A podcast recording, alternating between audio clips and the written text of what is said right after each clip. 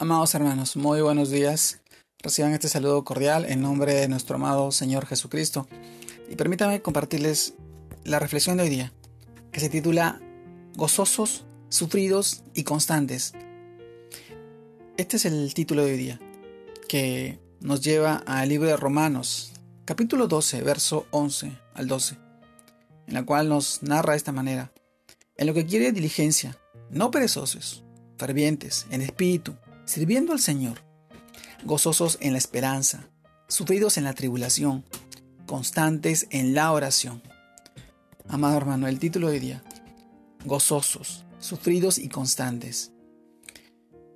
Este pasaje nos relata que Jesús en sus enseñanzas jamás prometió un camino fácil. Por lo contrario, les dijo a los discípulos, si el mundo os aborrece, sabe que a mí me han aborrecido antes que a vosotros. Si fuerais del mundo, el mundo amaría lo suyo. Pero porque no soy del mundo, antes yo os elegí del mundo. Por eso le por eso el mundo os aborrece. Esto lo encontramos en el libro de Juan, capítulo 15, verso del 18 al 19. La Biblia dice que el creyente no deja de gemir conjuntamente con la creación, que se halla bajo dolores de parto. Pero la actitud del cristiano frente a la tribulación debe ser diligente, eficaz y con esmero, basada en la seguridad de que Dios ha de cumplir sus propósitos, tanto en la vida del creyente como en toda la congregación. Y no solo hemos de ser sufridos, soportándose el peso de la tribulación, sino que también gozosos, pues el Señor está con nosotros y la carga con Él se hace más llevadera. Amado hermano, el llamado a la esperanza se basa en la recompensa final con Jesús. Pablo dice en sus escritos que servimos a Dios gozosos en la esperanza, no gozosos en los resultados. O sea que debemos hacer todas estas cosas con la vista puesta en el reino de Dios. Nuestra esperanza está en Jesús y la vida eterna con Él. La verdad debe irradiar en nosotros.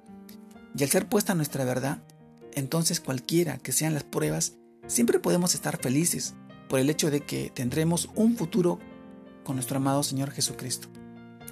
Otro aspecto indiscutible es la constancia en la oración. La Biblia dice, acerquémonos, pues confiadamente al trono de la gracia, para alcanzar misericordia y hallar gracia para el oportuno socorro. Esto lo encontramos en Hebreos capítulo 4, verso 16.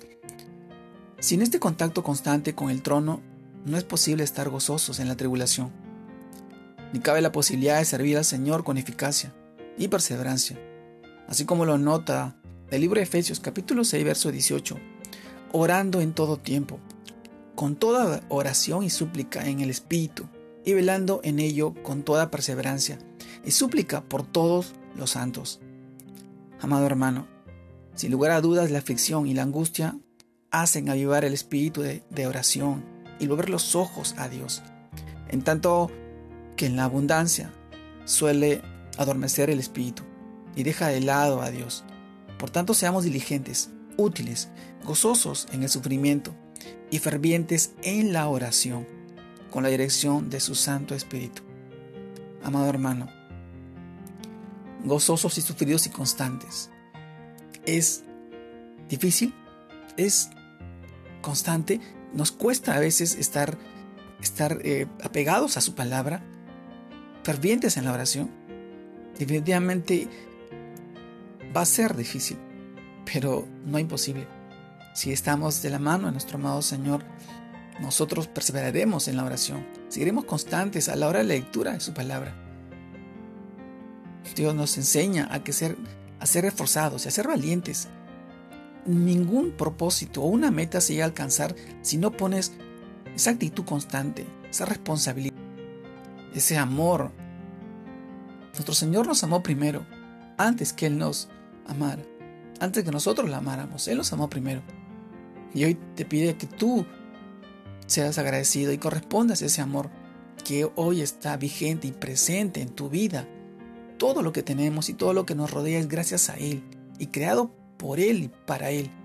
Y nosotros somos su creación y ahora somos sus hijos. ¿Y cuánto no hará por nosotros? ¿Cuánto no nos cuidará? ¿Cuánto no nos protegerá? Hoy te invito a que tú seas parte de ese propósito en tu vida y que seas constante, gozosos, sufridos, pero felices, porque tenemos una vida eterna a su lado. Te mando un fuerte abrazo. Dios te guarde y te bendiga en este tiempo y en este día, y que sigas creciendo en el Señor en esta semana que nos, que nos recuerda la vida, muerte y resurrección de nuestro amado Señor Jesucristo. Te mando un fuerte abrazo. Dios te bendiga.